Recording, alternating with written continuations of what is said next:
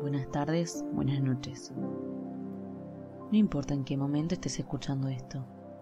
Lo importante es que llegas hasta acá y te quiero dar la bienvenida. Mi nombre es Natalia y soy la vocera de este podcast, quien fue consciente que estaba en búsqueda de su identidad y de la verdadera esencia de su personalidad a sus 26 años. En este segundo episodio vamos a invitarnos a debatir el vínculo con nuestros progenitores o tutores.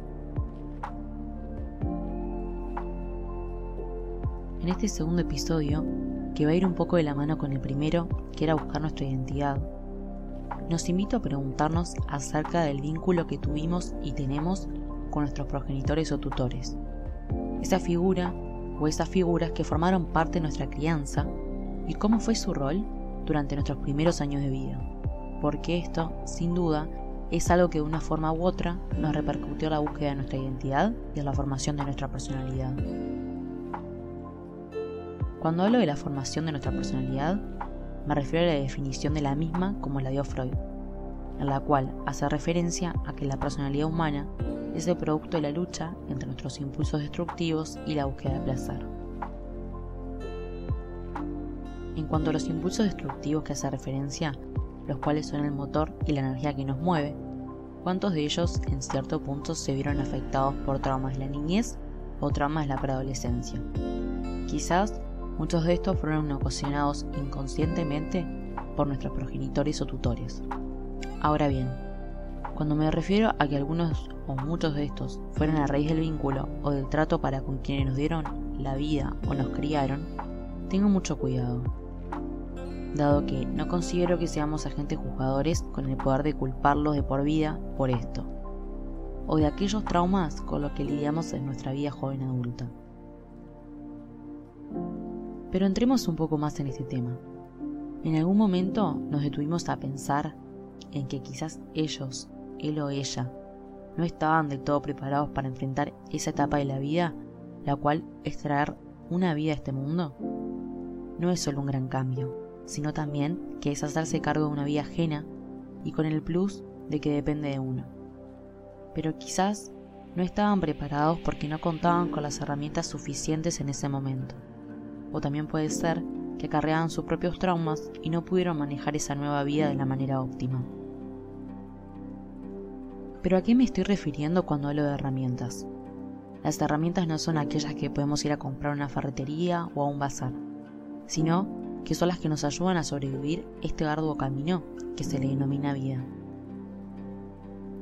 ¿Para qué es que nos sirven estas herramientas?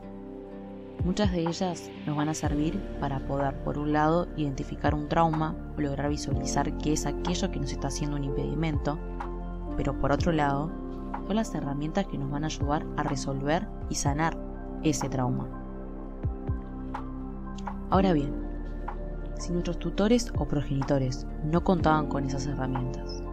¿Cómo podrían ayudarnos o cómo podrán ayudarnos a construir nuestras propias herramientas?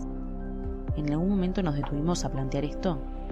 Por lo general, lo que solemos hacer, no sé si es por mecanismo de defensa o por esta falencia de herramientas que podemos tener muchas veces, ¿no es más fácil culpar a un tercero de lo que nos pasa, hacernos cargo de ello?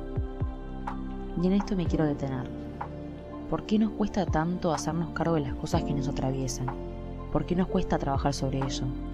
Considero que deberíamos pararnos un segundo en hacer un mínimo de mi culpa y asumir que muchas veces, por no decir la gran mayoría de las veces, no estamos del todo preparados para perdonar, para soltar o superar eso que venimos acarreando o arrastrando en una mochila que no es del todo nuestra. En ese punto de inflexión es que debemos empezar a plantearnos cómo conseguir esas herramientas que tanto hicimos referencia. De aprender a construirlas. Pero la realidad es que no es tan sencillo y muchas veces no podemos hacernos de ellas por nuestra propia cuenta y necesitamos ayuda para ello. ¿Qué palabra tan fuerte es la palabra ayuda? ¿Qué pasa cuando necesitamos ayuda para lidiar con todo eso que nos pasa? Es una realidad que con el tiempo a la salud mental se le dio un espacio más importante y significante a la sociedad.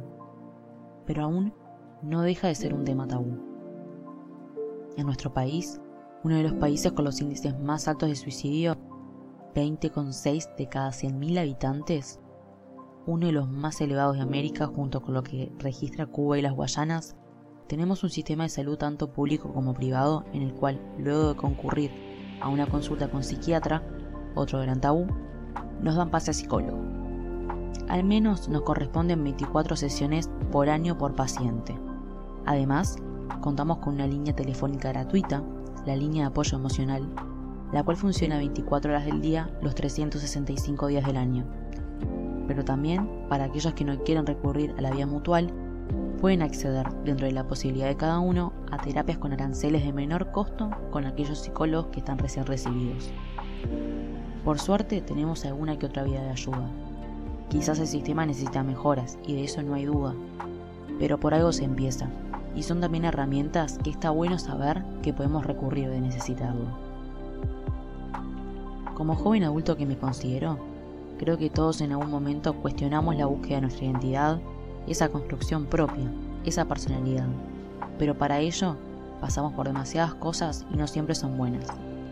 La mayoría de las veces son golpes, son caminos empedrados que no nos queda de otra que atravesar. Pero esto nos va a ayudar a formar todo aquello que venimos mencionando. Todo eso que anhelamos tanto, eso que nos define y diferencia del resto. Como reflexión que hago desde hace un tiempo, ¿En algún momento nos detenemos a preguntar por qué no podemos con cual o tal cosa? ¿Por qué durante tanto tiempo buscamos la aprobación de nuestros padres o de quienes nos criaron para luego la adolescencia también buscar la aprobación pero de nuestros pares? ¿En algún momento dejamos de buscar la aprobación en el otro para buscar la aprobación propia? Todas estas preguntas y alguna que otra que seguro se me pasó o siquiera se me ocurrió, las logramos a partir de cuestionarnos nuestros vínculos. En este caso es el vínculo que tenemos con nuestros progenitores o con quienes nos criaron. En ese momento que dejamos de tenerlos en un pedestal, pero no por dejar de tenerlos como ídolos, sino que de sus aciertos y sus errores aprendimos, juzgamos y escogemos con qué quedarnos. Todo esto nos va a dejar ser nuestra mejor versión y logramos mejorar el vínculo que tenemos con quienes nos criaron o dieron la vida.